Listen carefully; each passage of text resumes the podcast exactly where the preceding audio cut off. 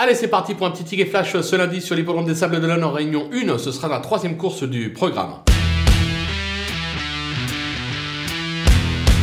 Dans cette épreuve difficile d'aller contre la candidature du numéro 8, Girl Gemma, euh, qui n'a plus approuvé euh, sa valeur. Eric Raffin, lui, de nouveau associé. L'engagement est plutôt favorable. Sauf incident, elle devrait euh, disputer activement la victoire. On va lui opposer une petite trouvaille, le numéro 13, Graal de l'extrême. Un cheval qui collectionne les accessites lorsqu'il daigne rester au trot. Gabi Gelormini, en grande forme actuellement, lui sera associé. il est capable de faire un coup dans cette épreuve, raison pour laquelle on va tenter un 2 sur 4 avec ces deux chevaux.